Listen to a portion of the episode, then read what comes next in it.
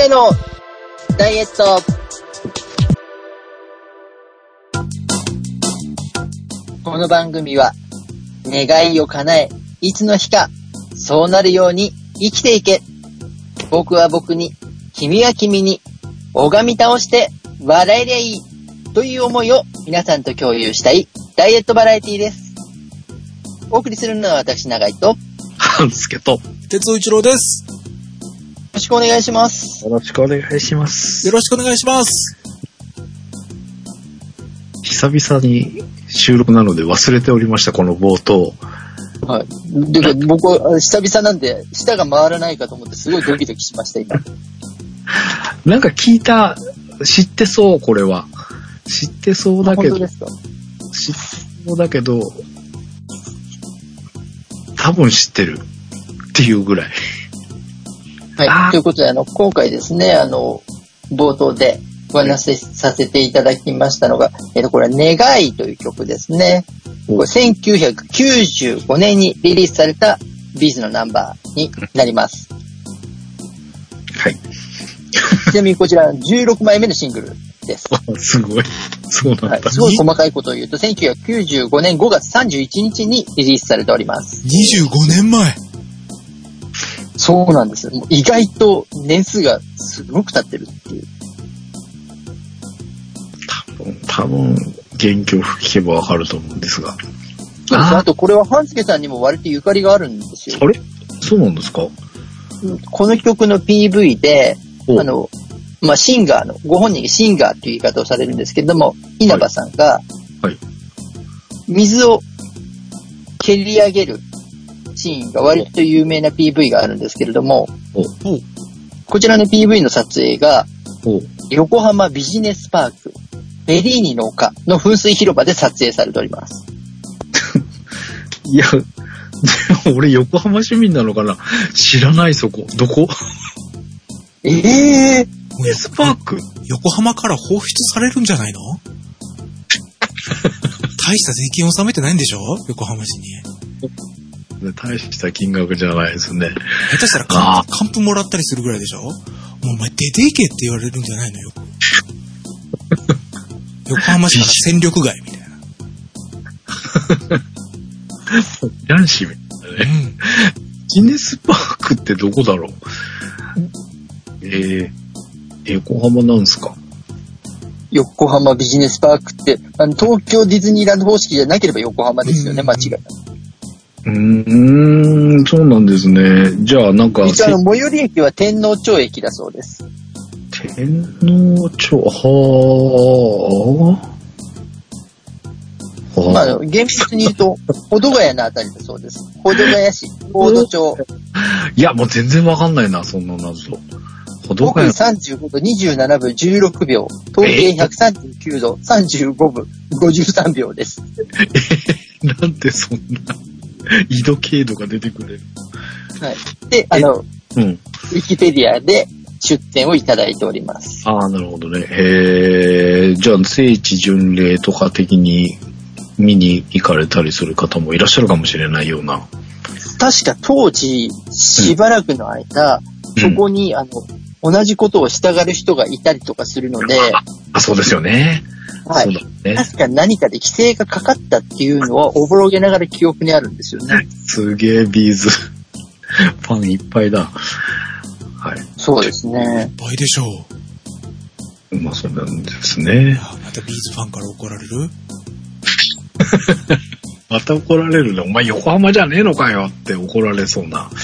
そうです。だって稲葉さんは、ちなみに横浜国立大学卒業ですからね。うん。え教員、教員の免許かなんか取られてるんじゃなかったっけ？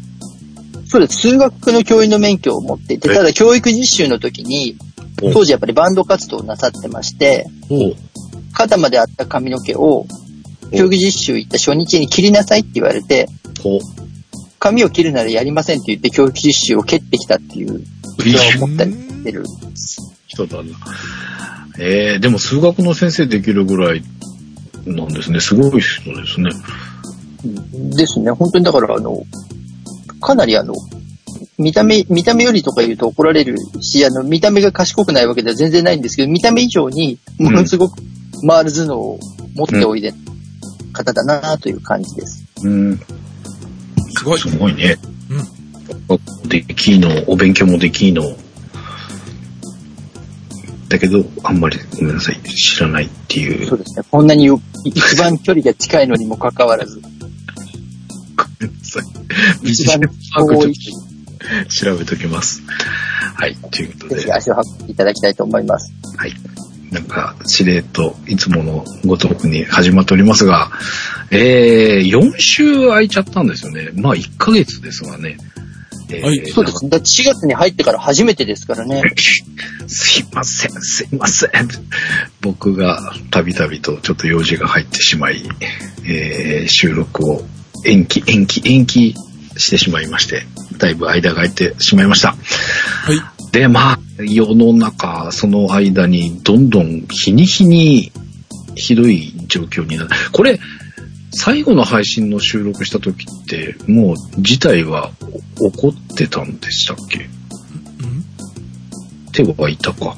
怒ってはいました。ただ、あの、割と微妙だけれども、神奈川は結構やばいっていう話をしていて、他のエリアがどうなるかっていう感じだったぐらいですかね。まあ、東京はもちろんのことながら。クルーズ船でドンタラカンタラぐらいな感じの頃だったのかな、収録した。もうちょっと後クルーか。ズ船はそう3月ですねもうの頭の頃じゃないですか？そうですね。お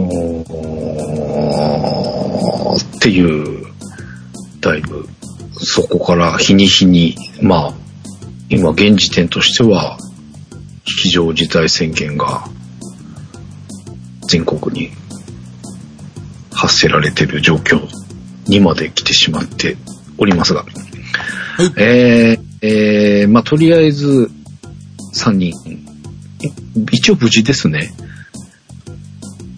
元気です。そう よね。あの、ま、全く何の問題もない感じですね。無駄に元気です。よかったです。まあ、ね、でもそれも、明日どうなるかわかんない状況ではあるので、だってどうな、2週間ぐらい、あれでしょ？潜伏してるから、もしかしたらすでに感染してるかもしれないわけじゃないですか。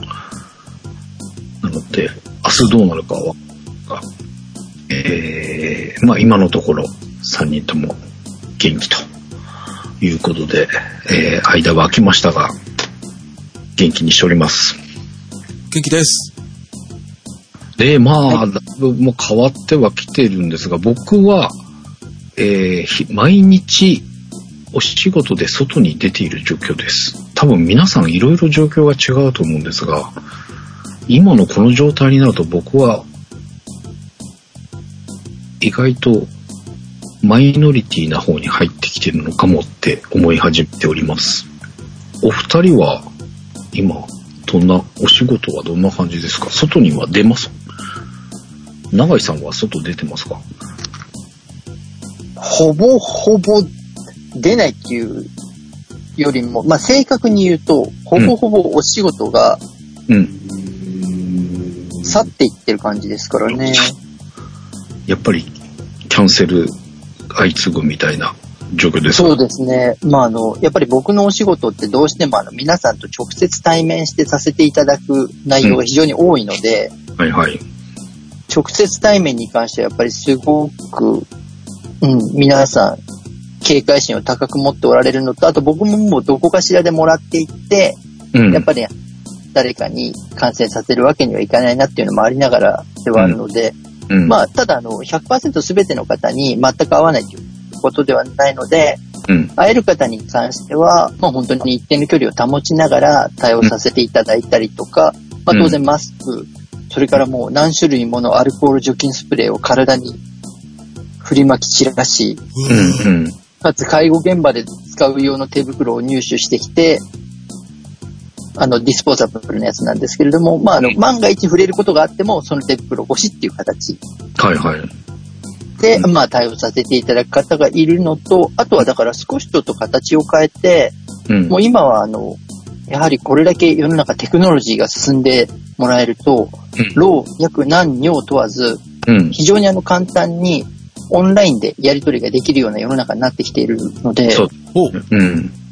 だから今今オンラインで、例えばあのメニューも作ってご案内しながら指導をしてっていうのをうん。少しさせていただきつつ、なんで今日の昼間は20歳の大学生と66歳の女性の方とオンラインで指導をやりました。ええすごい。ハイテクじゃないですか。うん、だから意外とでもそれも割と簡単にできたりするんだなっていうのがあるのと、うん。なんか本当にこれだと、まあ厳密に言えば直接できた方がもちろん良いのはありながらではあるんですが、うん。ただまあなかなか例えば本当にあの距離が遠くて、うんお。話がなかなかいただけなかったっていう方とも、新しくご縁ができたらいいなっていう希望がちょっと見えた感じではありますね。ね、まあ、えーその、距離の問題がそこなくなるわけですからね。そうですね。もうリアルに、その、施術を直にできないっていう大きなあれはありますけど、でも全くその、やり取りできなかったものが、それを使うことによって、ね、話すだけでも違うだろうし、それで、例えばカメラがあれば、一応見てっていうのは、ね、そうです、そうです。なのでもう本当に今、携帯電話でもカメラ付きで、もうほとんど皆さんスマートフォンでお持ちなので、うんもう本当にスマートフォンで繋がってっていう形で、うん今日もだからメニューをゼロベースで作るところから全部ご案内してっていう感じで。うーん、そっか。裾野が広がる感じがしますね。そうですね。ていうか、まあ、ご興味を抱いてくださる方がいればっていうお話ではあるんですけど、でも、あの、かなり再現率で言うと、8割ぐらいはうん。お伝えができるかなっていう手応えはあったので。割と本当にだから距離、うん、あっても、うん今、やっぱりカメラがあると、かなりいろいろなことをこちらも確認しながらお伝えができるし、うんどういったところが得意なんだな、苦手なんだなとか、あと体型を見ると、どういうふうに痩せていくことができるなっていうのが考えられるので、うん。すごくそこに関しては、新しく、そうですね、だからいろいろな方と出会える機会になるといいなと思いながら、ちょっと取り組み始めていますっていう感じですね。まあだからメニューを作る以外でも、あの、例えばあのカウンセリングみたいな形で、うんまあこういったことをやってるんですけど、うまくいかないですっていうお話に対してお答えしていったりですとか、うん。まああと今一番斬新な仕事は、えっ、と、ジョギングの伴奏っていうですね、ああ、なんかう、ん。ツイッターでしたっけ？フェイスブックだか忘れてたけど、なんか、はい、見ツイッターで。ははいい。ただ、あの、僕はあの時にですね、ちょっとあの、あまりにも走り書きだったんで、伴奏、演奏の奏だったんで、もしかしたら僕が楽器を持って誰かの隣を走ってる場合を想像されていたらまずいなと思ったんですけど、あの、伴奏があの、伴い走るの方でした。この場で、あの、はい訂正させていただきますということでですね。はい。まあでもれ、それでフォームチェックをしながら、あとはまあどういった食生活をしていきましょうとか、どういった生活スタイルを改善していきましょうみたいな提案もしながら、うん。5キロほど一緒に走るっていうことをしていったりとかですね。あ、でも本当それは、あり、ありっていうか、してもらいたいなって。まあ僕は、ランはできないんですけど、ウォーキングとかね、その、もう全然もうそれを相手のペースに合わせてっていう、そのために僕はあの、今、空いた時間を使って自分自身の体をうんいじめ抜くことに徹しているところもありましてですね。ね、なんかそういうのがしてもらえるっていうのをね、うん機会があったら、だからあとは多分なんかあの、いすごくちゃんとあの、なんだろう、ちゃんとした悩みじゃないですけれども、ちゃんとしたうまくいかないみたいなの持ってないとお話とかしてもらえないんじゃないかなと思ってる方も、もしかしたらいらっしゃるのかなと思うんですが、あうんうんうん。まあ割とポップなお悩みも皆さん多くいただいたりとかして、それにお答えしているところもあるので、へえ。まあ本当に興味がある方であれば本当にあの気軽にうん。こんな疑問でも大丈夫ですかみたいなのをお寄せいただいても、うんまあ割とあの、そこからいろんな糸口がつかめたりすることも多いですし、うん意外とそういうところが大事だったりすることも多いので、もううん本当にご興味がある方はお話をいただけるのであれば、もう僕はこの上なく喜んで、もし犬だったら尻尾をビュンビュン振り回して、皆さんのため全力で尽くす所存でございますっていう感じの日々です。なるほど。まあ、まあね、大変な状況の中、まあ、少し、その、明るい兆しも見え、隠れしているような状況みたいですので、ぜひ、まあ、その、オンラインの感じもね、また、ね、こんなんでしたみたいなのを随時ご紹介いただけると皆さんにも伝わっていいのかなって思いますので、ぜひまた引き続きその成果を教えていただけると嬉しいです。はで。えー、哲夫さんはどうですか？哲夫さんやばそうだよね。イベント系とか今、叩きに叩かれてる。あ、一番大はい。変だもんねっていう。僕の仕。事は不要不急以上 うん、俺もそう思うもん。はい。イベント系のお仕事はもうほぼそんな感じで。うんうんはい。なので、もともと引きこもりというか、何もなければ全然家から出ない僕なんですが、なおのこと出なくなりまして。ああ、そうか。はい。今週頭に、福岡県は早く、うん、あの、第1次、第1期非常事態宣言チームうんうんうん。僕もそうですけど。はい。お調子者の福岡県民ですが、あのー、今週、1週間前かな ?10 日ぐらい前かな、うん、はい。あのー、仕事で、あの、うん、1個は不要不急という、あ、1個は急というほどではないんですが、そこそこ、期限がある用事で、それを、えっと、3つと、えプライベートの用事も3つ足して、6つ足したら死者誤入して不要不急に入れていいよね、みたいな感じで、外に出ました。はいはいはいはい。アップルストアの前を通ったんですが、うんえっと、1ヶ月ぐらい前だっけ、アップルストアが、が、うんあのー先、い先陣を切ってお休みになってたんだけど、あ、リアル店舗が全店休業で早かったですよね。はい。なんですが、うんあの、福岡のアップルストアの前がもう、無印と、えーっと、うん H&M だけ、あとコンビニだけ。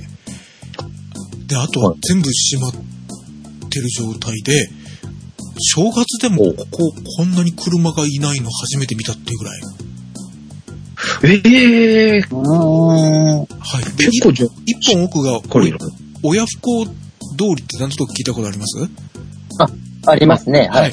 えっと、親不孝通りと続いてるっちゃ続いてるので、夜中でも結構車はあるエリアなんですね。で、 Apple Store があるから、まあ、そこそこ栄えてるとこっていうのは想像つくと思うんですが、うんが、こんなに車がいないのは初めてってぐらい皆さん引きこもってました。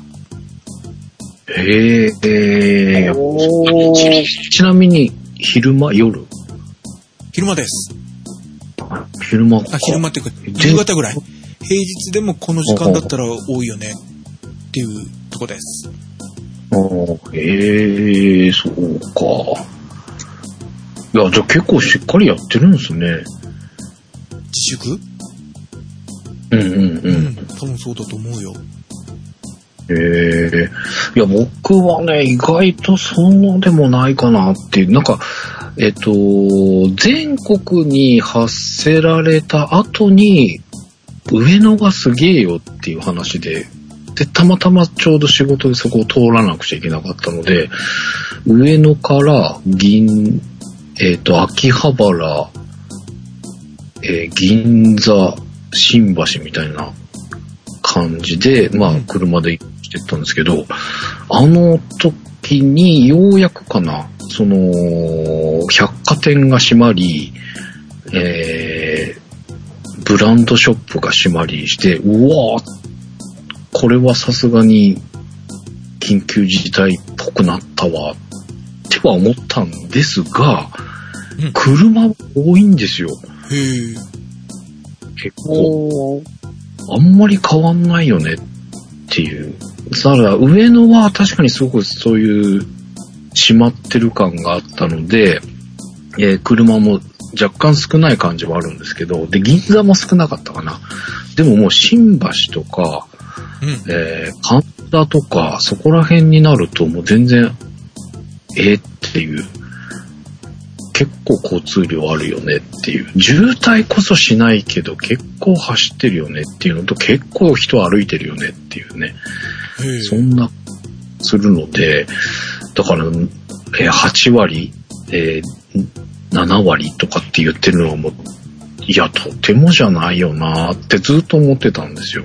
で、まあ、上の、あと品川の港南口しか見てないんですけど、海側の品川駅のロータリーのあたりに人がいないっていうのを、最近になってみて、ああ、ここまで減ってると多少、でもな、7割、8割はちょっと遠いんじゃないっていうのと、あとやっぱり、あの、だいぶ飲食店がね、あの、休業だったり、時間、時短営業になったりとかってあって、意外とそうで仕事ができない人が、日中、スーパーとか、あと、いろんなところに人が多い感じがするんですけど、へえ。のーまあ仕事で外出てるんですけど、その必要に迫られてスーパーなんだっけな、絆創膏かなんか買いに入ったんですよ、ちょっと。僕じゃないんですけど、ちょっと怪我された方に、じゃあ絆創膏買ってくるわって入ったら、結構、あの、日曜日の夕方とかぐらいな感じの人の入り具合。こんなに平日の昼前かな、11時ぐらいとかに、こんな時間にこんな人いるのみたいな。びっくりする感じ。で、時短、えー8時ぐらいには閉まっちゃうとかってなると、まあ早い時間に買い物行こうかみたいになるのかな、みたいな。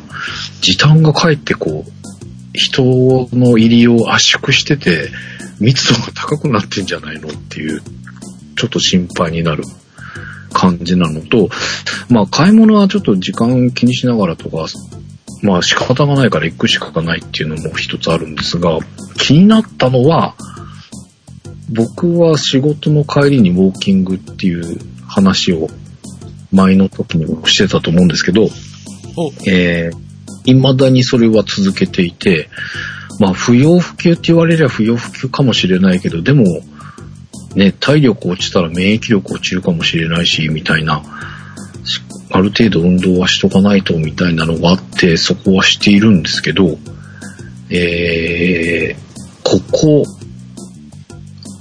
3、4日、もうちょっと前か、先週末、金、土、ぐらいに、急激に人が増えたんですよ。僕は、はい、一はい、個ははい。を歩いてるんですけど、緊急事態宣言が出た時も歩いてたんです。で、翌日とかも歩いたんですけど、そこら辺はね、そんなに緊急事態宣言が出たからって、いきなりは変わんなかったんですね。で、数日様子見たんですけど、あんまり変わんないから、で、そんなにその人すれ違うこともないからいいかと思ってたんですが、この間の金土、日に日に、まあ、金曜日いきなり、うわなんか多いぞって思って、次の日の土曜日になったらさらに多いぞ、みたいな。で、まあ今日も歩いてきたんですけど、昨日今日も歩いてるのか。あの、歩いてる人、ランニングしてる人がすごく多くなりました。あの、37ダイエットつけていただいて、ツイッターの方で上げてる方でも、あのー多い多いなみたいな感じの書かれてる方もいらっしゃいましたけど、本当に多いのと、それも多いからちょっと、僕の場合、釣り目がの土手なので、上、土手の上をこうサイクリングコースみたいになってるとこを歩くときと、下を歩くときとあるんですけど、もう上は人が多いので怖くて歩けない感じ。なので。土手を降りて川の横を歩けるような感じのところを歩いてたりするんですけど、それでも、下歩くとほとんどすれ違うことないです。釣りしてる人一人二人かな、みたいな感じだったのが、上の人が下に降りてきて、だいぶ下も人とすれ違ったりすることがあったので、ちょっとそろそろ気をつけなきゃなって思ってたんですけど、今日気づいたのが、走ってる人ってマスクしてないんですよね。まあ、してないっていうか多分苦しいんだと思います。走ってる方は。そうなんですよねっていう。あのね、僕何回かそれふと思っったんですよ。今僕もマスクして歩いてるんですけど、やっぱ苦しいじゃないですか。歩いてるだけでもね。で、走ってて、うん見たときに、最初見たとき、走マスクして走ってる人何人か立て続けに見ちゃってたんですよ。だからしてるもんだと思ってたんですけど、今日見た人はほとんど人が増えてるにもかかわらず、すれ違った人が増えてるにもかかわらず、してる人が一人しかいなかったっていう。みんな半助さんに移したいんじゃないの？なんですかね。もう、ちょっと、ちょ、ちょ、ちょ、で、しかもななんかね、寄ってくるんですよ。いや、もうちょっと、そっち側走ってよ、みたいな感じ？っていう。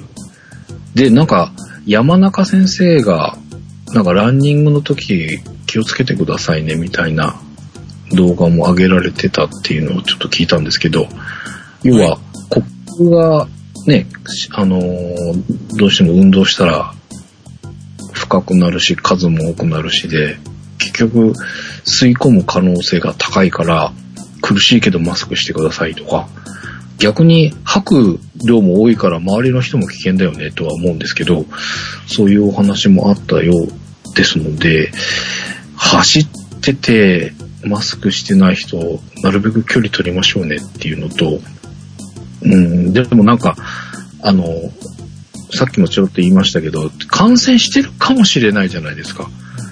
だから、人にうつさないようにマスクした方が良くないですかっていう、ちょっと、苦しいけど頑張りませんって思うんですけど、ランだとやっぱしてらんないんですかね？してらんないっていうよりも、うん。あの、すごい、ここに関して厳しい話をしちゃうと、うん自分は、あの、かかっていないから大丈夫っていう前提のもとだと思います。そうそうそう。だからその意識がね、かなり違うなっていう。そのしないで歩けるとはちょっともう今この状態でありえなくないとは思うんですけどね。なので、マスクして走ったら走れないんだったらウォーキングにしませんとか、なんかそんな感じはしたんだよな。なので、本当になんか、かかっててもおかしくないっていうのは、みんな意識として持っててほしいし、うん、逆にそういう人が多いから、走ったりウォーキングしたりするときは気をつけた方がいいですよっていう、ちょっと思いました。っていうぐらいね、ほんと増えたんですよ。あのな玉突き現象ですよね。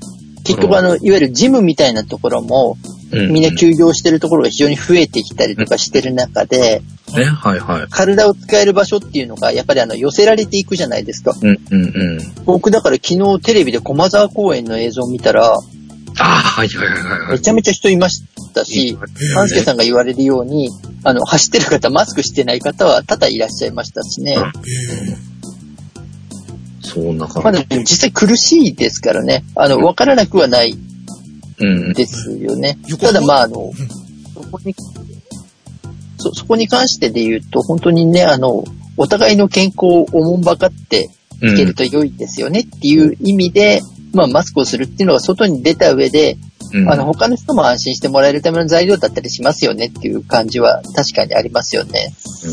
あ僕今、長井先生の話を聞くまで結局それ横浜の問題じゃねえのって冒頭の部分からずっと思ってたんですけど、そうじゃなかったんですね。違う違う違う違う。あ、うん。税金その納めは文句は言うわ。お前のもんねがみたいな。だから、は、はすけさんが税金納めないからみんなこいつにと思って、こう、移してやるぞっていう、なんかそういう、はい。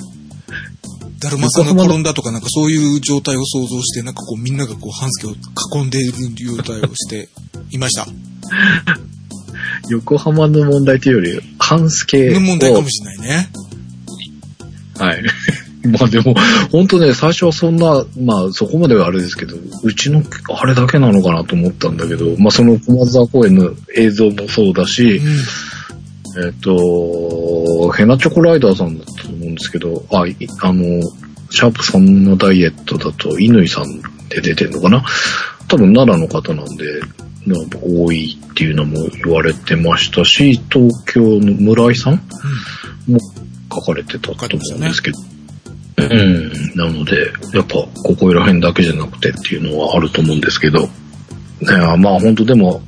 ね、はいあの、ここ、まあ、2週間ぐらい経って、やっぱり運動不足みたいなのもね、指摘されて、あの、通勤がないからとか、あの、自宅で作業してると運動不足になりがちっていう話もあるので、そこら辺もあって、運動しなきゃって出てこられてる方も多いと思うんですけど、あの、まあ、それは必要だと思うし、僕も実際それで知ってるんですけど、まあ、あの、できればマスクをして頑張りましょうっていうのと、まあそういうしてない人もいるから気をつけた方がいいですよっていうことでちょっとお話をさせてもらいました。はい。で、で、ごめんなさい、まあこの場を借りて、この場を借りて、永井先生、ありがとうございました。はい。あの、僕、マスクする習慣なかったんで、これ、永井先生から、ウォーキングの時にマスクって言われなかったら、あの時買ってなかっただろうし、あの時買ってなかったら絶対買いそびれてた。そうだね。そうだ。ああ、確かに。そう言われたら。そうですね。はい。ああ。ああれのおかげで、うん、あれのおかげでちょっとい打ち合わせとか外出る時も一応形上マスクは、あの、うん今もう恥ずかしいから給食のマスクはしてないけど、あの、ピタッとマスクをして、洗って、洗えるのも長井先生が教えてもらったから、よかった、みんなのダイエットやっててと思った。そうああ、だね。よかった、お役に立てて。俺いやに石投げられつけるとこやった。危なかったです。ありがとうございます。あのよかったです、お役に立てて。ありがとうございます。小さいマスクは先行ってたね、世の中のね。そうですね。先行してましたね。アベノマスク早かったじゃん、みたいな。いや、でも本当まあね。そう、あの後ですもんね。本当にあの、急激にやっぱりね、一気にマスクの需要が高まったがゆえに。うん。なかなかマスクが手に入らなくなり、それこそ本当に今ね、今までだったら考えられないメーカーさんがマスクをたくさん作ってらっしゃったりとか、ルイ・ヴィトンがマスクを作ってみたりとか、うん。シャープうん、今日シャープさんがマスクをって言われてました。今日からでしたっけ？明日からでしたっけ？まあなんか発売開始するということでね。うん、今日オンラインで確か発売が始まったみたいですよ。だけど、からでしたっけ買えないと。繋がらないと。会員登録ができないと。うん。ね。うん。まあその先行してアイリスさんがね、やってて、やっぱアイリスさんも同じような、一回登録して一回買うとしばらく買えないよっていうような形を取られてたみたいですけど、それと同じような形で、シャープさんも入るっていうことなんですけど、やっぱアイリスさんも繋がらないらしいからね。なので、えーなかなかまだしばらくかかるかと思いますが、まあでもそれでもね、なんか、バンダナ1枚巻くだけでも違うと思うんですよね。なので、まああの、全くなしっていうのではなくて、ちょっとうまく工夫して、まあ運動は続けていただければと。っていうのと、まあ運動するときちょっと周りよく見て気をつけてもらいたいなっていう思います。で、まあ、永井さんのところがね、こんなに心配がいらない場所なんだっていうのはちょっとびっくりしました。最あ近、のただ、あの、非常に誤解が多いので、一応申し上げておきますけれども、あの、はい。そういう場所に僕はあえて行ってうん動いてる。ということだけ、あの、お伝えしておきたいと思っておりますが。あの、山の中走っててとかって話は伺ってたからね、なんとなく想像はしたりもしてたんだけど、うんああやってこう、シャープ37ダイエットのツイッターで上げてもらって、絵面を見るとさ、うわ、すげえな、ここどこよ、みたいな。もうなんか山かわかりません。はい。はい。あの、僕がですね、まあ、あの、ここのところ割と昼間時間ができることがあったので、はい。うん。まあ、ただ人と接触することがなく、うん。体を動かせる場所、かつ空気をたっぷり吸える場所ということで、はいまあ、あの、普段僕はちょっとあの、自分で少し遠いところに移動をして山の中を走ったりとかするんですけれども、はいうんその山のさらに奥深く30分ほど行ったところで、うん。え毎年この時期ですね、わらびが取れるんですね。うん。なので、まああの、で、わらびって結構斜面に生えてるんですよ。うん。う。うんんなんであの、そのひたすら斜面を上下動往復して、こう、新入社員の研修のように、一例一例するかのごとく、腰をかがめながら、ひたすらたった一人で、わらびを積み続け、その重さが15キロほどにもなろうところで下山してくるっていうので、まあ、あの、山っていうのは、こういうことを山って僕は呼んでますっていうので、最近ツイッターに上げ始めたんですね。なので、あの、普段と、あの、行ってる山を皆さんにちょっとでも感じていただけたら良いなと思って、まあ、ちょっと写真をいくつかつけてあげてみたんですが、いや、ほんと山だよね。すげえなと思った。そう、山、山ですよ。山じゃないですか今度は。鶴見区は川崎市と戦うんじゃなくて、今度は群馬を敵に回した。いやいやいや、あのね、なんとなくこう、勝手に想像してたもうちょっとなんかな、林道みたいなのとか、それぐらいなイメージだったんだけども、完全にさ、群馬の皆さん、今鶴見区が宣戦布告をしています。すげえなと思うね。あの、まあ、僕、去年から山い行き始めてるじゃないですか。あの、はい登り始めてっていうよりも、中盤から後半に見るような景色の写真なんですよね。どんだけ山の中やねんって思って見てました。そう。だって今基本的に道がなくなってるんですよ。そうそう去年やっぱりあの、台風とかだったので、道がもう全然なくなっているんですね。ああ、やっぱ影響残ってるんだ。そうです、そうです。で、まあ、ほぼほぼ、基本的にあの、そういうところに行ってる目的として、うん世間で言われているうん3密をうん避けるっていうことでですね。もう一切心配しないとこだよね。そうですね。人とは、あの、全くあの、行きも帰りも会うことがなく終始しておりますので、まあ、動物にはね、ちょいちょい会いますけれども。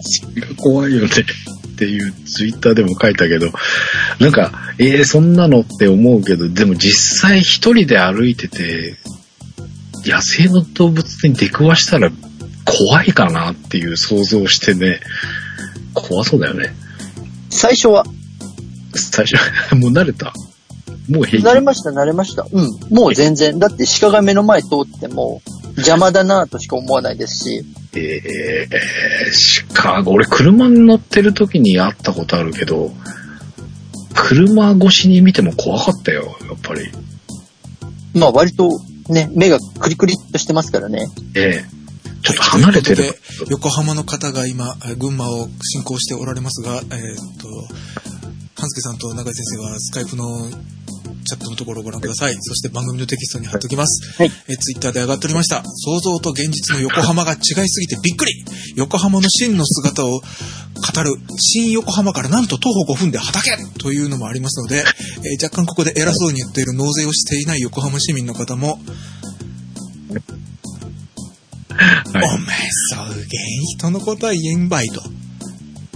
はい。はい。福岡の田舎者を持っております。はい。あのー、ちょうどこの上げていたこの写真、この畑のとこはい。ろ、多分ですけど、あの、僕が自転車乗って、鶴見川沿いを走るときに、多分こんな光景よく見えます。そうですか。っちょ。ちょっとだけスクロールしただけで、鶴見区という山側と海側で全然感じが違う場所。海側、準川崎。あ、これで準川崎なのね。工業地帯でトラック走りまくり、外国人多い、柄悪い。山側、住宅地、坂だらけ。崖っぷちに家がある。あ、半助亭や。夜になると幹線道路以外真っ暗。そう、びっくりしたんよ。真っ暗やったんよ。確かにそう。そうそうそう。確かにそうです。横浜って意外とね、そうなんですよっていう感じだけど。はい、今散々なんか偉そうに言っておられますそうしたらあのうん、あんまり変わんないですよ。いやいやいやさんはほら、群馬にね、何度も来てるからご存知かと思いますけど、海があるかないかだけの差ですよ。うんあまあね、いやでもあん、まあ、っていうか、まあ、はい。今横浜も田舎です。特に、鶴見も田舎です。まあ、畑あるしね、山あるしね、山っつっても、まあまあ、坂だらけは坂だらけです。ほんとね。はい。はい。ばらされてしまいましたが。はい。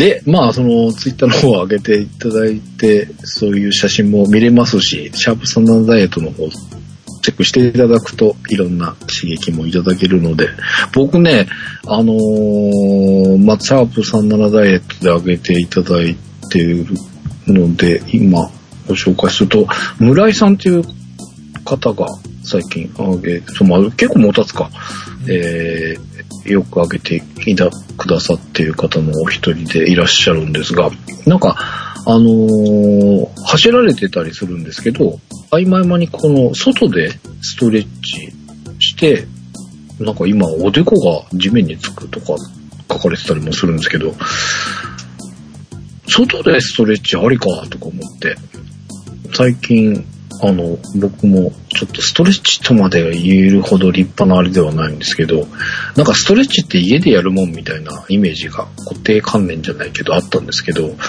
えーえー村井さんのツイートを見て、あ、そうかと思って、ちょっと時間ができたら少しやればいいんだ。ただ屈伸するだけで、屈伸というかね、あの、つま先に手をこうギューッと向けるような足伸ばしたままとか足開いてとかっていうので、今少しやり始めてたりしますし、えー、あと食べ物で言うと、お豆腐最近使っているんですが、えー、まーさんママさんから、豆腐にお茶漬けの素かけて、ご飯の代わりにお豆腐でお茶漬けうーん。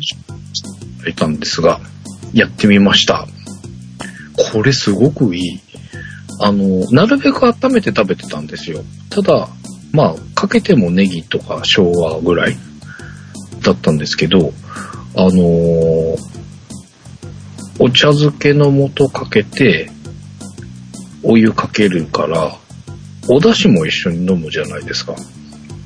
はい。なので、すごくね、満腹感が得られるっていうの。で、まあ美味しいし、あの、中谷園のお茶漬けの素好きなので、えー、これすごくお腹膨れていいです。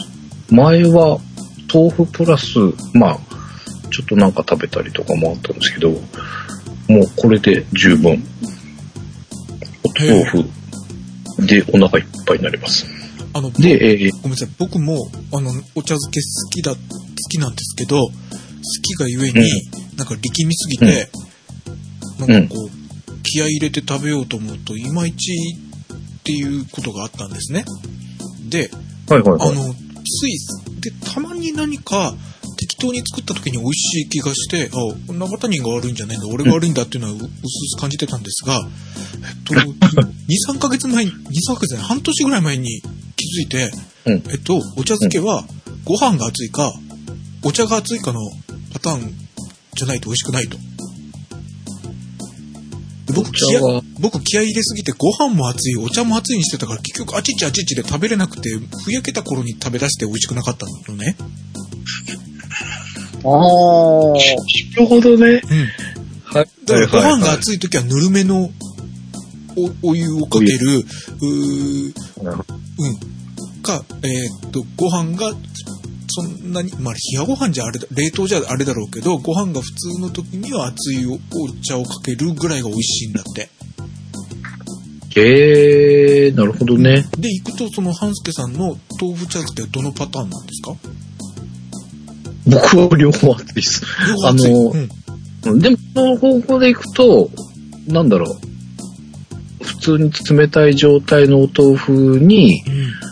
えっと、お茶漬けの素とお湯かけるだけでいいから、むしろ簡単かもしれないですね。僕はお鍋でお湯入れて、うんえっと、お豆腐温めるじゃないですか。うんうん。で、えっと、丼に移して、その温めて使ったお湯をそのまま少し入れてっていう感じなので、豆腐も熱いし、お出汁も熱いし、みたいな。うーん。てか、両方ちょうど同じぐらいに温まってる感じかな、それだったら。そうですね。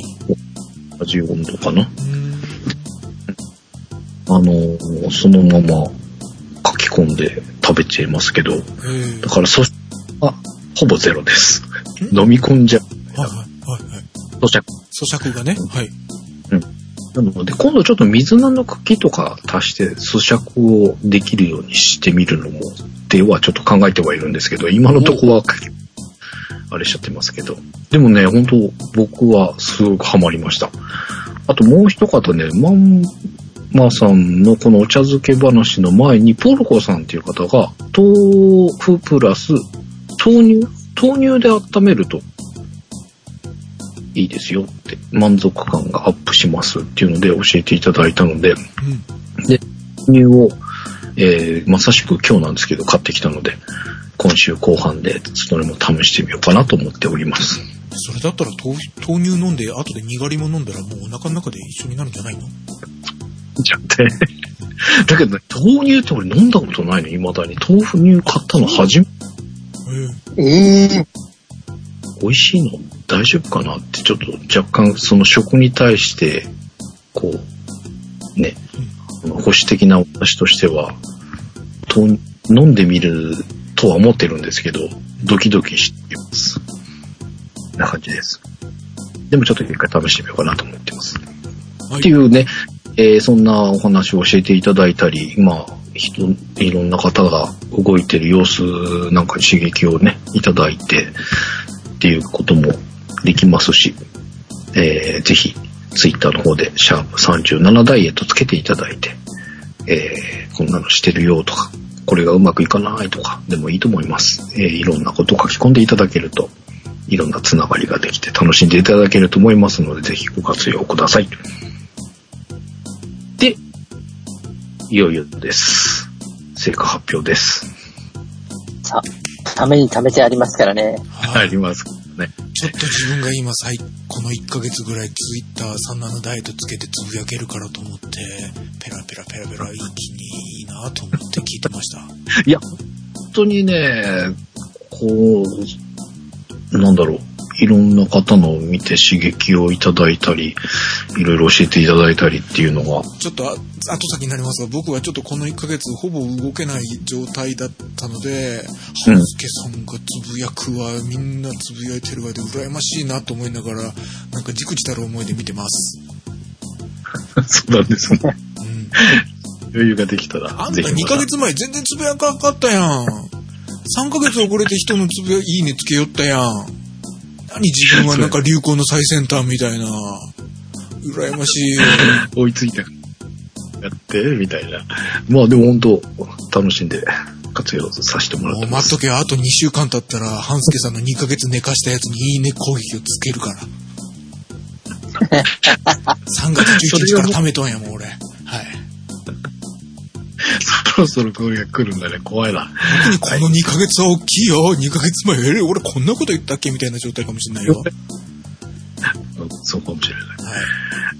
っていうね、ぐらい、あの、間が空いておりますので、おい。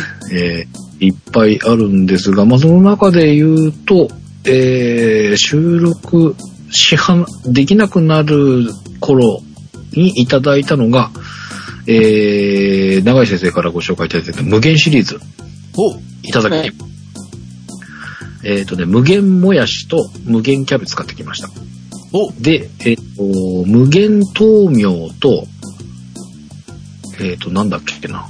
もう一個。最初にあった4種類だと何でしたっけ。もやし、豆苗、キャベツ。も、やし、豆苗、そうですね、キャベツ、あともう一個は出てこない。あ、えのきだ。キノコじゃないですか。無限キノコ。きのこ。きのこは後から分かったんだよね。違うああ、。そうか。最初の4つ。えのきじゃなかったっけ？えのきじゃなくて、えのきはだって無限えのきってもう、そしてすごいピンポイント。キノコがなくてえのきがおかしいじゃないですか。そうか。あれあと1個なんだっけな？えっ、と、無限き、えっ、と、無限キャベツがもともとだったんですよね。そう、はい。で、もやしがあって、で、豆苗で、新しいシリーズで豆苗が出ましたっていう話をさせていただき、無限大根っていうのがありますよ。あ、そう、あの、今、ものすごく、ご当地シリーズなのかどうなのかわからないですけど、かなりあの、場所場所によって、無限シリーズいろいろとバリエーションが広がってるんですよね。えー、なんかキノコのって言って結局キノコああった？僕もね、最初はキノコ見見つけられなかったんですよ。4種類あって、で、もやしとキャベツを買ってきたんですけど、で、その後キノコも発見し、なんかもう一個見つけたと思うんですが。無限レタスも多分あるんですよ。レタスだ。そう、レタスがあって4種類だった、最初。もやし、レタス、豆苗、キャベツの4種類て、で、その後、キノコともう一個なんか見つけて、っていう感じだったんですが、まあ、美味しい、あの、キャベツのやつは食べたことあったんです。なので、だいたい想像ついてたんですけど、もやしを今回初チャレンジだったんですが、これも美味しいですね、無難に。で、咀嚼っていう意味ですごい顎疲れません？これ。ひたすら食べてると。いいことじゃないですか？意外と、その、まあ、ベビースターとか片焼きそばの細いやつとか、まあ、片焼きそばの細いのがそのまんまか。えー、まあ、砕いて入れるんですが、まあ、あれぐらいのものとは思うんですけど、あれが、こう、もやしにまんべんなく混ざってたりすると意外と噛むの大変だなっていうね、食べ終わる頃顎疲れちゃって、まあ美味しいからどんどん食べちゃうんですけど、えー、まあそんだけ顎使うからもう食べ終わったらお腹いっぱいだしっていうね、感じで、これはあり。あの、サラダっていうよりも、一回の食事で十分考えられる感じ。これ一あとほら、講義で麺料理ですから。まあそうだよね。ラーメンの代わりにこれっていう話だったよね、そうだね、もともと。うん。なので、まあこれはありでした。っていう感じでございます。あと、まあ麺は、まあ相変わらずですけど、若干でも抑えられてきてるかなというのと、さっきの豆腐がハマっているので、豆腐率が今後ちょっと上がるかなっていう感じでございます。で、4週間ですよ。こんだけあるので、まあ、なんか、どんだけっていう感じがしますが、えー、私の中で言うと、ウォーキング、ムーバレックス、ミッション1、ミッション2、SER ですが、まず、ウォーキング。28日間でいいんだよね。4週間ですからね。7、28だからいいんだよね。28日間でウォーキング24回です。おー。おすごい。素晴らしいでしょう。羨ましいと思いながら見てました。で、7%。え85.7%やったと。やった。で、まあ週にすると、週6回ペース。そうねね。自慢したくて計算しちゃった。で、えー、ムーバレックスです。28日のうち14回。おー。今50%です。あれだけやらなかった。まあでも2日に1回はやったってことですね。で、3.5回。1週で3.5回。まあ、ネタ帳に週3.5って書いてるで、3.5の、あの、ウィークっていう意味なんでしょうけど、なんか W があるから、わらみたいな。3.5わら。6わらみたいな。やろうと思えばできたのにわらみたいな感じがしますが。すごいじゃん。そうですね。ぼ僕はあと、これでムーバレックスでやったことに3.5キロワットとかそういう単位で電力を発生させたのか、なるほど。はいエネルギーを生んだのかと。思ったら、うんちゃんと1週間っていうことだったんですね。そうです。まあ、えっ、と、ミッション122に関しては、もうムーバレックスとほぼセットなので、同じです。す。えー、でございます。で、ようやくね、なんか、もしかしたら俺にもできるかもってなってきたのがミッション2。えー。ちょっとね、やっぱりサボっちゃったりとかして、ひ何日か空いちゃうとまたすぐ悪くなるんですけど、そっからまた何日か続けられると、えっ、と、まあ、ご左右5回ずつやるんですけど、平均して45秒超えるのが続いたりとか、一あ、か回なり伸びてきましたね。15秒があったんですよ。うわ、あと5秒やったやん。なんで俺目開けたん？みたいな。そんな感じのがあったりとか。もうすぐもしかしたらクリアっていう報告ができるかなっていうか、いこんだけやってクリアできないのどうなんても思いますけど。えー、そんな。で、SER は、パーフェクトです。28おーです。SER は今、バッチリできてます。すごいじゃん。で、えー SER は今まで10回ずつでやってたんですけど、今15回にしてます。で、ムーバレックスは、えームーバレックス終わった後にスクワットを15回ずつつけてます。っていう感じです。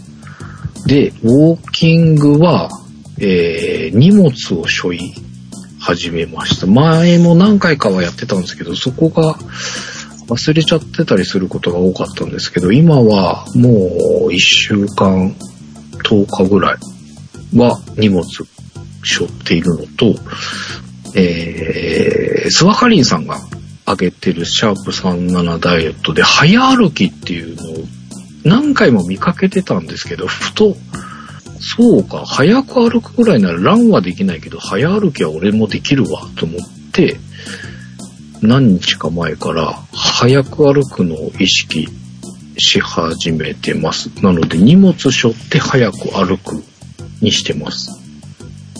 で、早くし始めたら途端に汗かくようになって、いや、こんだけ違うんだっていう感じです。なので、少し運動量が上がってるんじゃないかなという感じでございます。っていう、そして運動量が上がったということはですよ。だって僕、この数字を見せられたら、うんやっぱり数字を期待せざるを得ないじゃないですか。はい、すごい。そう、1ヶ月ありましたからね。うん。え、え、えなんと、前回ご紹介したのが3月24日の計測でした。体重が91.0でございました。0キログラム。本20年4月21日の計測です。では参ります。体重です。じゃん。91.8。マイナス0.8キログラムのマイナスです。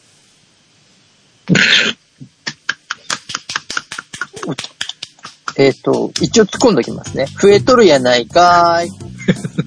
なんかマイナスって言ってあげないとかわいそうな気がして、なんか。本当に横浜市から追放されたらなんかかわいそうかなってちょっと思って。次次体脂肪です。次、えー前回ご紹介した脂肪が28.1%でした。うん。今週の体脂肪です。うんじゃん !27.3! 0.8%のマイナスですおめでとおめでとうございまうよかす。ったねよかったね頑張ったねよかった。ウエストです。えー前回ご紹介したウエストが108.0でございました。今週のウエストです。じゃん !108.0。何食った？何食った？これだけ動いて0.0センチメートルのマイナスです。マイナスお疲れ様です。これ、僕知ってるんですよ。餃子ですよね。餃子で餃子ね。餃子ははい。はい。そう。餃子の中ね、いっぱい届いたんですよ、うちに。うん。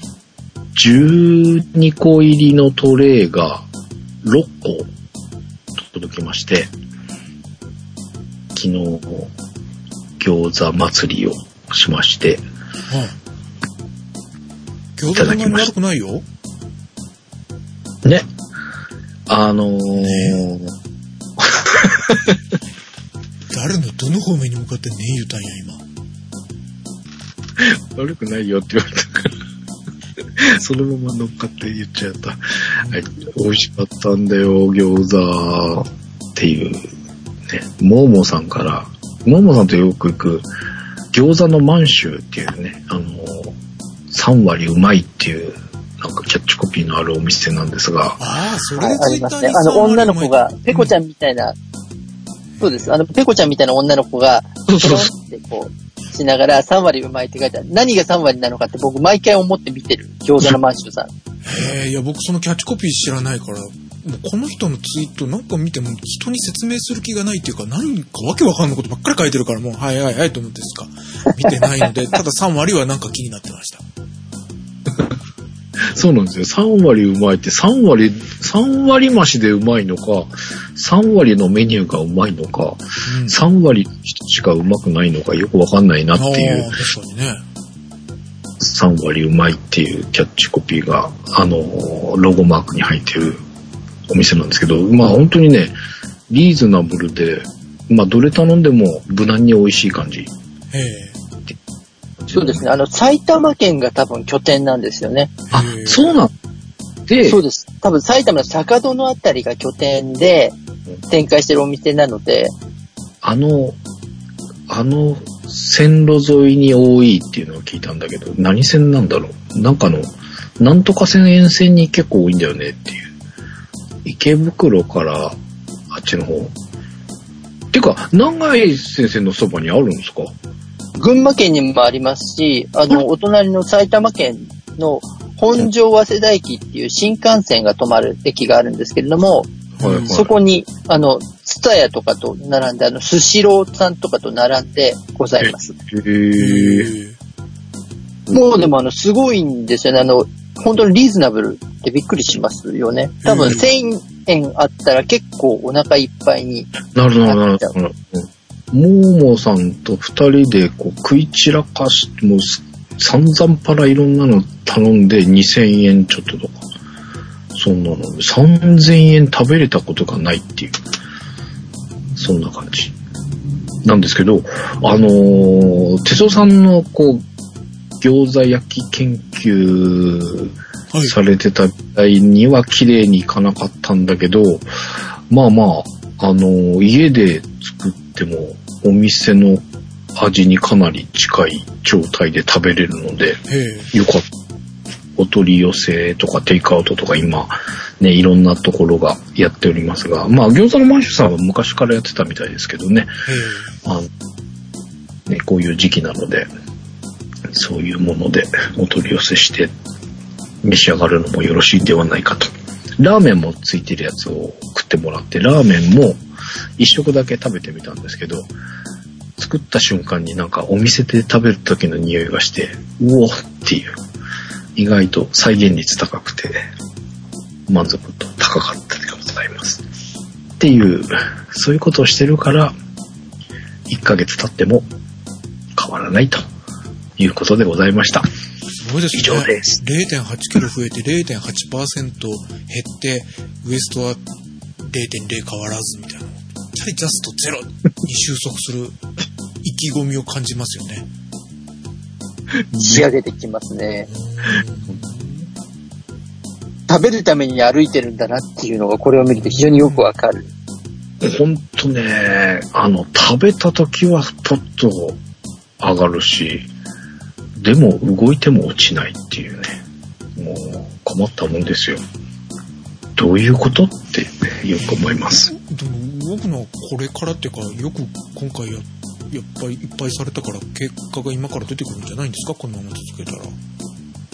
だといいんですけどね、なんかその気配そこは信じろよ。いや、そう思ってたんですよ。その、ちょっとまあ、タイムラグあるしなと思ってるんだけど、いや、今回なかなかその、あれが出てこなくて、え えー、みたいな、大丈夫俺、みたいな。ちょっと心配になってる今日この頃でございます。まあでも、来週の成果発表の時には出てるかな。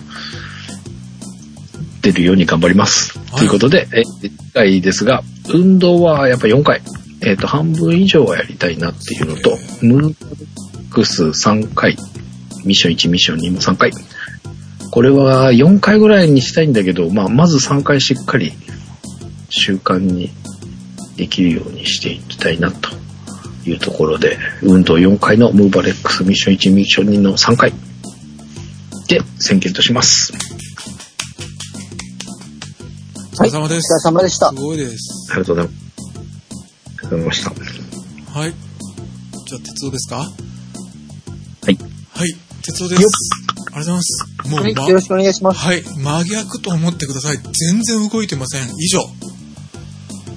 本当にね。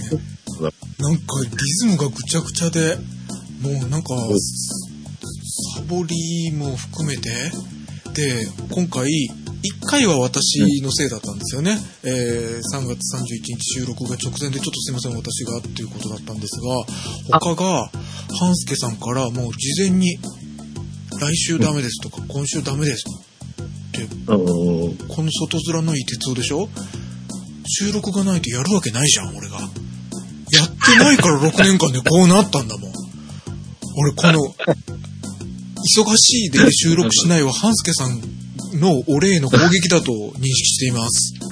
で、ツイッター見たら、あれだけつぶやかなかった半助さんがさ、なんかタイムリーにつぶやいてるわ、自分は動いてるわでしょもう悔しいと思いながらもうなんか俺ちょっと、収録ないなら動く気せんし、みたいな、もうぐちゃぐちゃな状態でした。なるほどね。はい。で、はい。まあ番組のおかげというか、永井先生から早めにマスクの購入をいただき、あと私がそうじゃなくても引きこもりなのに、あのーうん。お家の中が快適になるような、なんか、うん。すごい今狭い部屋なんですけど、なんかこう、お家の中の料理がはかどるようなものをスキレットが増えたりとかね、いろいろそういうのがするわけですよ。調理台が増えたりとか。うんえっと、すいません。成果発表の鉄道の食事の欄を見ていただいて、えっとうん、ベランダで焼肉ができるようになったりとか、え、そうはい。えー、あだ、羨ましいな。とはですね、ジャムを作ってみたりとか、もう、はい。えー、いや、というこれさ、はい。見るとお腹ざ、これか。なるほどね。あと、そうそう、長崎ちゃんぽんの、えちょうど非常非常事態が出る前に、えーうんうん。出るお仕事で、長崎ちゃんぽんで低糖質麺いただきました。おー、どうですおー長井先生のおっしゃるの分かった。美味しかった。最初からこれだって言われたら分かんない。ええそうですよね。あ、よかった。そんなにもそもそも感じないけど、でも、俺は知ってるから、なん、何が違うんですかね？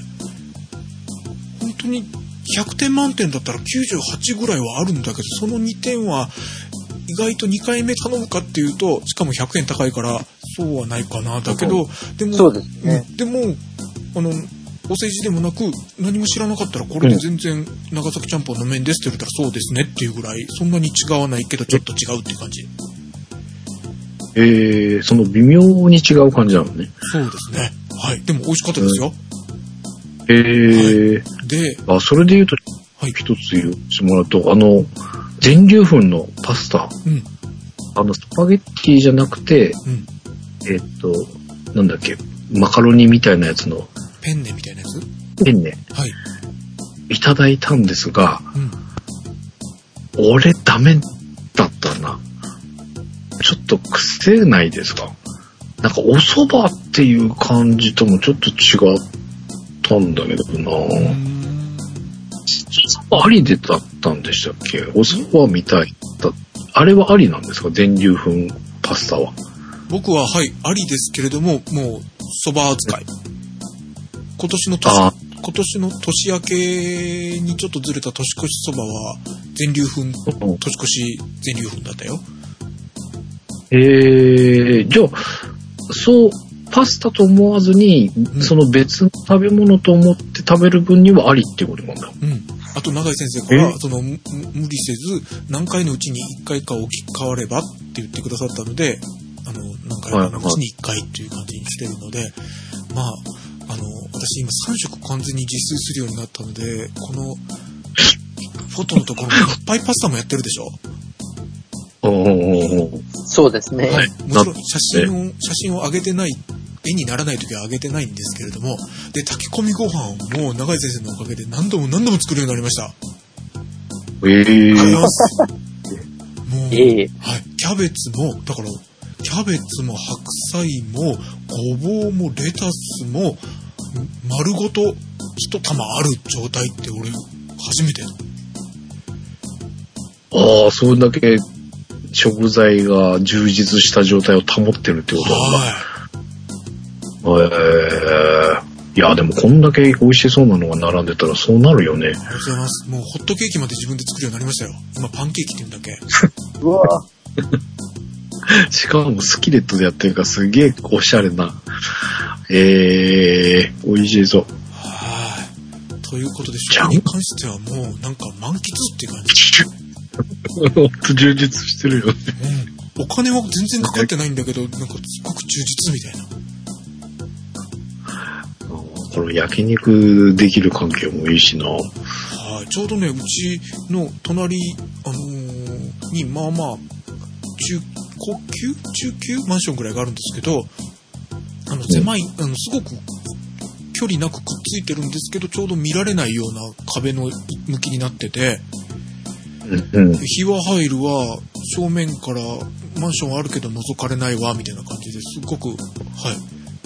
この3週間で、いやこの4週間で3回ぐらい、ベランダ焼肉を、はい、ええやったりしてるんです。超楽しそうなんですけど、これ。トマトソースもね、あの、基本のトマトソースが美味しいとか言ったけど、自分で作り出したらそれなりに美味しいのができたよ。俺今まで玉ねぎを多く入れすぎてたみたい。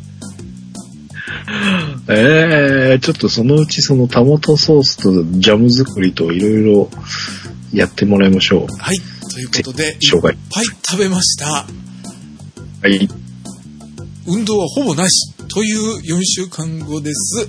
えー前回ご紹介した体重が 83.2kg でした。はい今週は、じゃん !82.6! おマイナス0.6キロの減量です。マイナスとマイナスおめでとうございます。はい、マイナス 0.6kg です。体脂肪率です。前回ご紹介したのが30.0%でした。今週はじゃん !29.6! おーマイナス0.4%の減量です。ありがとうございまおめですと。うございます。ウエストです。前回ご紹介したのが 93.7cm でした。今週はじゃんやっぱね、94.6。0.9センチの増量です。やっぱね、何もしてないのに減らんわな、これは。てか、もっと増えてると思った、俺。はい。様でした。思ったね。こんだけ美味しそうなのいっぱい食べとって、運動できてなかったらもっと太っても良さそうだけど。これね、長井先生のおかげだよ。ありがとうございました。いやいやいやとんでもございません。でもこれ、哲夫さんのデータ非常に今回面白いのが、うん。あの、まあ、一言で言ってしまうと、やっぱりあの、自炊は正義っていうことですよね。ああ、まあそっか。外食。。そうあの、体重に関してで言うと、やっぱり自炊で、お食事を取れていた部分、やっぱり自分で何を食べているかっていうのもちゃんと分かっている分。しっかりそれが体重に反映されてるっていうのが一つ出てる。うんうん。ただ、体型っていうことで考えると動いてなかったんでうん、その分はちゃんと体に現れるっていうう、んこの差ですよね。うんだから逆に言うとあの、体重を減らしたいなと思ってる方ってやっぱりどこかでお食事がバランスが崩れてるっていうことがこれでわかると思うんですね。うんうん。で、体型を変える方に関してで言うと、やっぱり体を使うっていうことが必要になってくるっていうのが、今回の哲夫さんのデータを見ると、非常にこう、つまびらかになっているなと思って。これすごく、今回、お、面白いっていうのは、あの、非常に興味深いっていう意味で、うんうん。いいデータですね。やっぱりこれだけだって僕と半助さん今写真見せてもらいながら、うんこの数字見てますけど、うん。この写真をこれだけ見た上で、この数字を見るとちょっとびっくりしますよね。っていうか、半助さん多分羨ましいと思ってると思いますけど食べまく。ってるでしょ？いや、ただ、ただね、今、冷静に思ってこれ、美味しそうだからで、いろんなバリエーションもあるからさ、うわーって思うけど、まあ冷静に見るとやっぱ野菜、ずいぶん多くなったんじゃないです？そのさっきのキャベツと白菜とごぼうとっていう感じもうごぼう丸ごとお友達よ。もう3回ぐらい。土茨城産の土付きごぼうを丸ごと買って亀の子たわしで洗って。はい。なので最後一番最後のやつ今日の私の最後の食事なんですけど炊き込みご飯ちょっと数日前に作った。うん。タケノコとか山盛り入れて、えー具材の限界になるぐらいまででかく入れて、そして味噌汁が豚汁豚汁の形にして、えー大根も多くてそして、うんえー冷ややっこうんうん。いや、これ、冷ややっこすげえいっぱい具沢山。はい冷ややっこでえーっとしそあの2週間ぐらい前に今シーズンの観葉植物に対して食べるやつは食用植物でいいの？いつもなんかおかしいような気がするんだけど。シソとバジル君をちょうどいいやつが100円1ポット100円があったのでそれをシソ2つバジル2つ買ってきたのでもう今シソがたわわなんですよ。そしてああ、ね、はいはいはい。はい自家製。はい前回あのごぼうを丸ごと買ったのが初めてと言いましたが今度別に収録に向けたわけじゃないんですがあのわさびほう。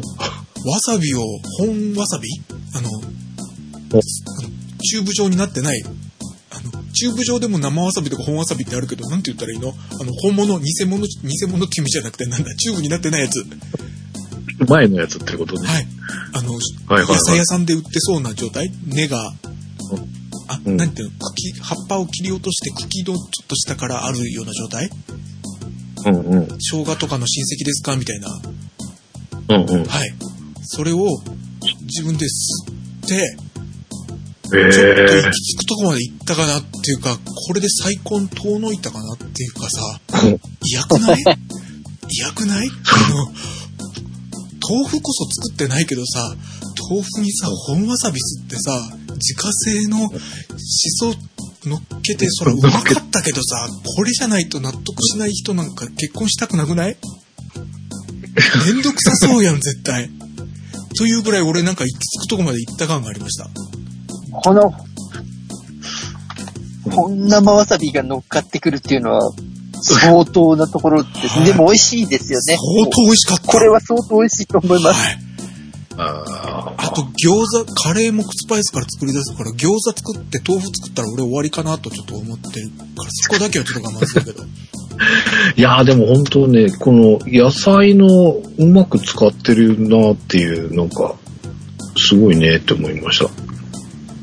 だから、あの、半助さん多分見てもらうとわかるんですけど、鉄夫さんの写真の、うん。えっ、と、色合い、うん、うん。色味がうん。以前よりも増えているのがわかりますか、ああ、茶色すぎない？そうそうそう。そう。そうです。はい。色のバリエーションが増えてますよね。うんうんうん。っていうことは、やっぱりあの、お食事でいろんな栄養素を取れ始めてるっていうことうんなわけです。おうーん。だからやっぱり野菜ももちろん取れていることながら、やっぱりあの、食事はカラフルな方が体に良いっていうのは割と言われてることではあるので、うーん。だから哲夫さんがやっぱりあの、今回この数字が出せたことには、やっぱり食事の貢献っていうのが非常に大きいのが、写真を見るとすごくよくわかりますそうね。ね。うん、そう思います。ありがとうございます。本当に色がはい。かなり、そう、カラフルになりましたものね。うん。まあ、それ、まあ、それもあって、すごく美味しそうっていうのもあるんでしょうね。あ、そうですね。確かに。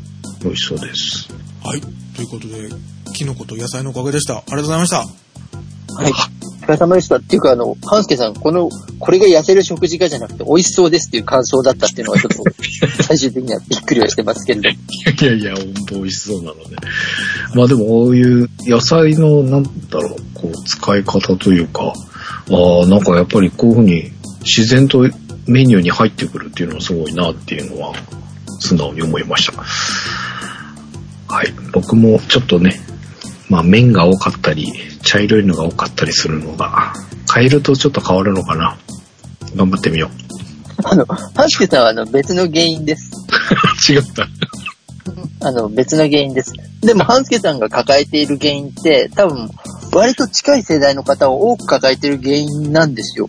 はい。ああ、そう。それで、いい振りが。えっ、とね、僕と同じようなお悩みをいただいておりました。ごめんなさい。あのー後になってしまいましたが、メールを、えーいただいております。えっ、と、ヨシリンさん、えー、マーさん、えー、ナノニーさんから、えーメールをいただいておりまして。えーちょっとあえ、空いてしまっありがとうございます。えーまあいろいろお話が長くなっちゃいそうだったので、ちょっと今回はね、あの、見送らせていただいて、次週から、えー皆さんのメールのご紹介と、永井さんからのアドバイスと、えー入ってご紹介していきますので、えーすいません。まずはお礼とご案内が遅れてしまうお詫びということで、ございました。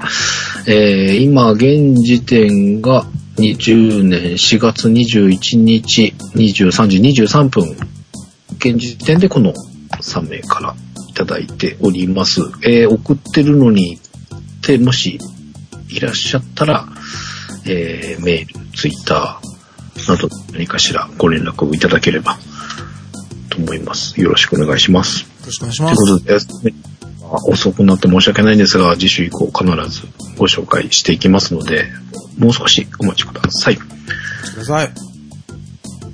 ということで、そうね、その、僕、さっきも永井さんもお話しましたけど、僕みたいな方、この3名の方の中にもいらっしゃいます。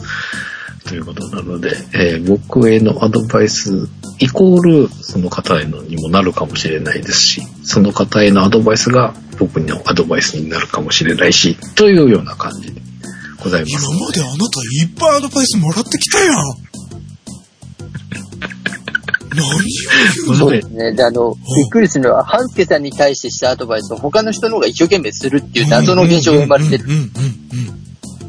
だからムーバレックスしたことを俺すごく褒めたのに。い はい。あのー頑張ります。ということで、や、すごいと思うよ。うん。ありがとうございます。はい。ということで、えー、次週以降になってしまいますが、お待ちいただければということで、もうそろそろ畳みましょう。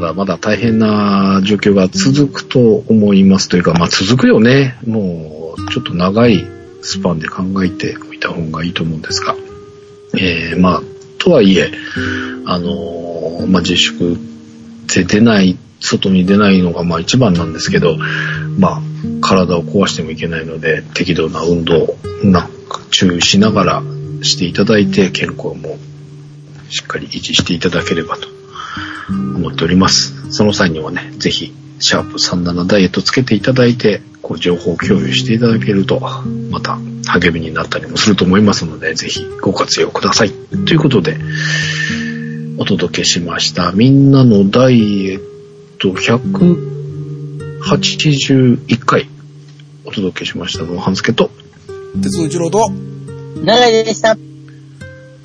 ではまた次回、ありがとうございました。ありがとうございました。ありがとうございました。